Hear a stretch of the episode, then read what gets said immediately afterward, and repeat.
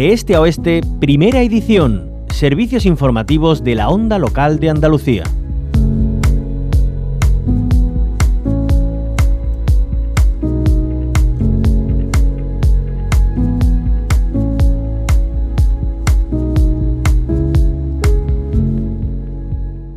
Termina el año, comienza uno nuevo y es el momento de los propósitos y también de hacer balance en todos los ámbitos, también en el medioambiental.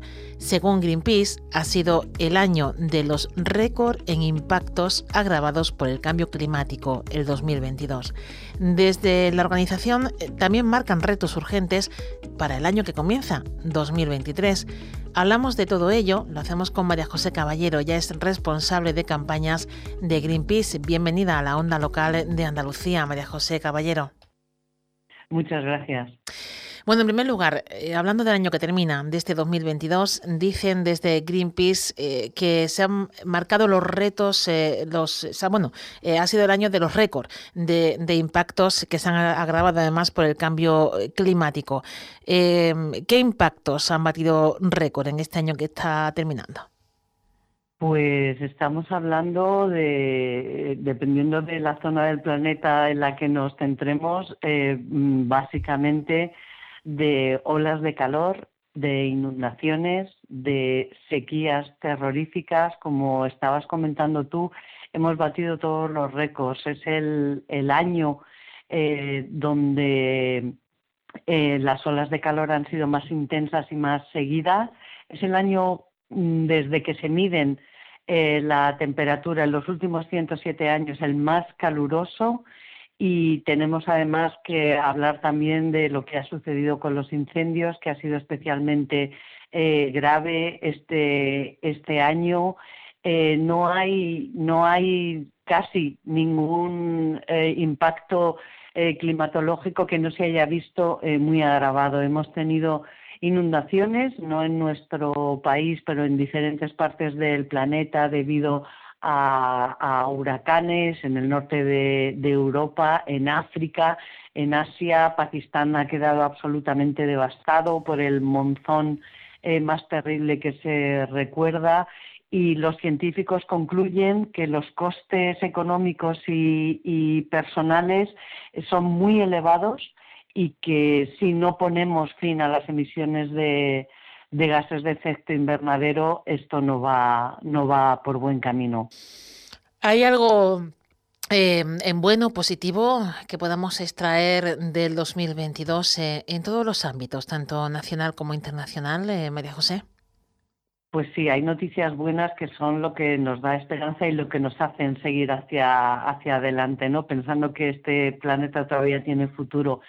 Hemos batido el récord histórico de producción de energías renovables, que sabemos que no emiten gases de efecto eh, invernadero, y además hemos conseguido, eh, o se ha conseguido que se aprueben medidas eh, que, realmente van a limitar el cambio climático. Ayer mismo conocíamos el Real Decreto de envases que hace que los millones de toneladas de plástico que hasta ahora no se gestionaban eh, vayan, vayan a ser bien gestionados y sobre todo que los productores se hagan responsables de esos 35 millones de envases que hasta ahora se tiraban y no sabíamos cuál era su, su finalidad. Hemos tenido también buenas noticias en cuanto a la, a la contaminación del agua. Sabemos que estamos en, un periodo de sequía, que aunque las últimas lluvias han aumentado algo el nivel de los embalses, no es suficiente, y, tenemos una nueva norma contra la contaminación producida por, nitratos procedentes de la agricultura y la eh, ganadería que, van a, que va a tener muy buena repercusión en eh, la calidad del agua que, que nos queda, ¿no? Y, luego tenemos eh, también buenas noticias internacionales, ¿no? Este año la reunión de, todos los Estados miembros de Naciones Unidas en la cumbre de cambio climático ha aprobado un fondo de financiación para cubrir las pérdidas y los daños de los países más vulnerables y esto sin duda es una forma de, hacer justicia.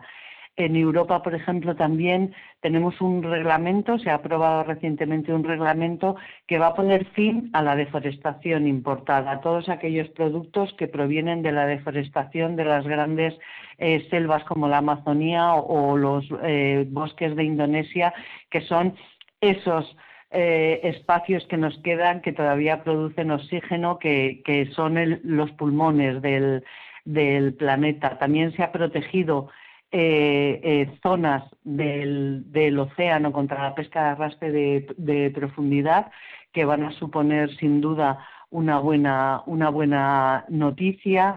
Y eh, se está teniendo mucho más conocimiento de eh, lo que suponen los combustibles fósiles y como ejemplo se han conseguido 350.000 eh, firmas de ciudadanos que apoyan la publicidad que realizan los combustibles fósiles.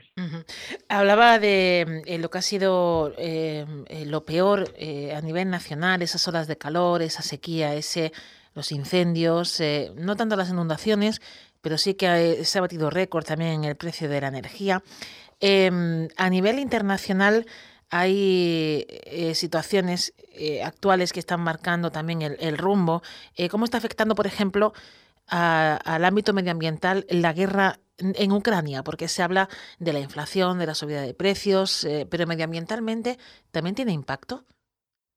Sí, tiene, tiene un impacto, un impacto realmente, realmente grave, aparte de la destrucción y la pérdida también de, de vidas civiles y, militares, em, la catástrofe medioambiental ha llevado a una crisis energética tremenda en Europa por la alta dependencia que tenemos del gas y del, y del petróleo ruso y eh, además a esto se le, se le une ¿no? el, el miedo de esa de esa amenaza nuclear que cada de vez en cuando escuchamos en los, en los periódicos. Así que una de nuestras grandes demandas es que haya paz en Ucrania para, para 2023.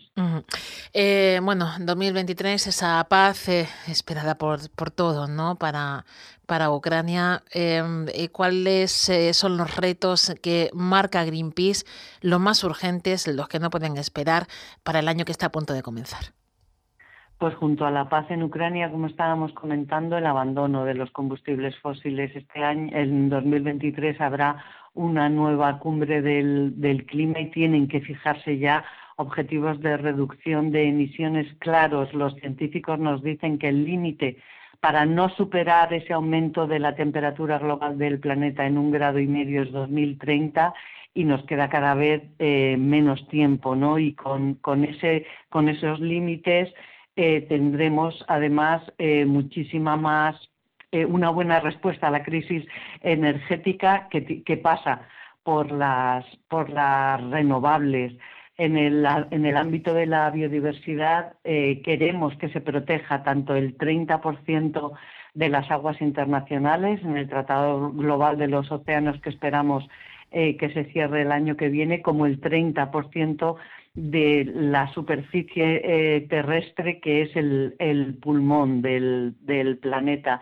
Y queremos que se tengan en cuenta además todos estos eventos climatológicos extremos se tengan en cuenta en las, en las políticas tanto locales como autonómicas. Sabemos que ha sido uno de los peores años de, en cuanto a incendios, por ejemplo, que han afectado a 30.000 personas desplazadas, que ha habido eh, una cantidad elevada de, fallecimientos y queremos que estas políticas que pueden proteger a las personas y al medio ambiente se pongan en marcha cuanto antes porque ya es más que urgente. Mm, hablamos de eh, ámbitos eh, nacionales, internacionales y no sé si eh, María José, centrándonos en, en Andalucía, eh, precisamente por esos incendios que comentaba.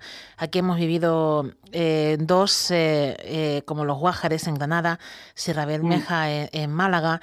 tenemos ahí la preocupación por la conservación de Doñana. Tenemos ejemplos de construcciones como el Algarrobico, que está ahora en, en, la palestra, ¿no? Por, por todo la maraña judicial que hay ahí para poder derribarlo. Em, en Andalucía, desde Greenpeace, eh, no sé si nos puede em, eh, decir algo para 2023. para que se sienten las bases de, un futuro sostenible en nuestra tierra.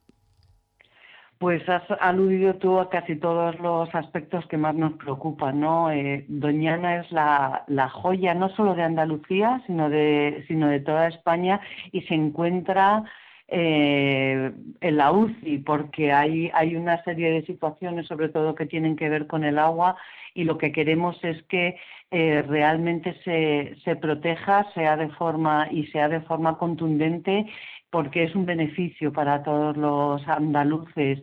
Y en el caso de, los incendios que como tú estabas comentando ha sido el peor año de los últimos 28, eh, 28 años porque los incendios cada vez son lo que se llama es esta generación con muchísima más eh, intensidad y sobre todo que eh, afectan a zonas donde, donde viven. Eh, personas, con lo cual hay que tener, hay que tener eh, en cuenta eh, todos los planes y, garantías para las personas y realmente ser conscientes de que con un entorno más seco los incendios van a ser más, más frecuentes con estas olas de, con estas olas de calor.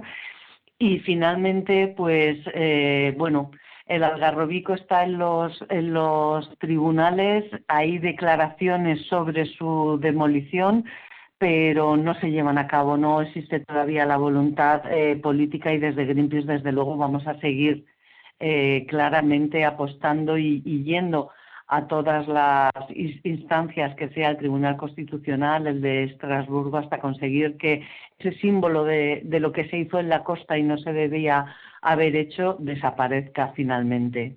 Y ya por último, hablando de sequía, porque claro, si no llueve poco se puede hacer, ¿verdad?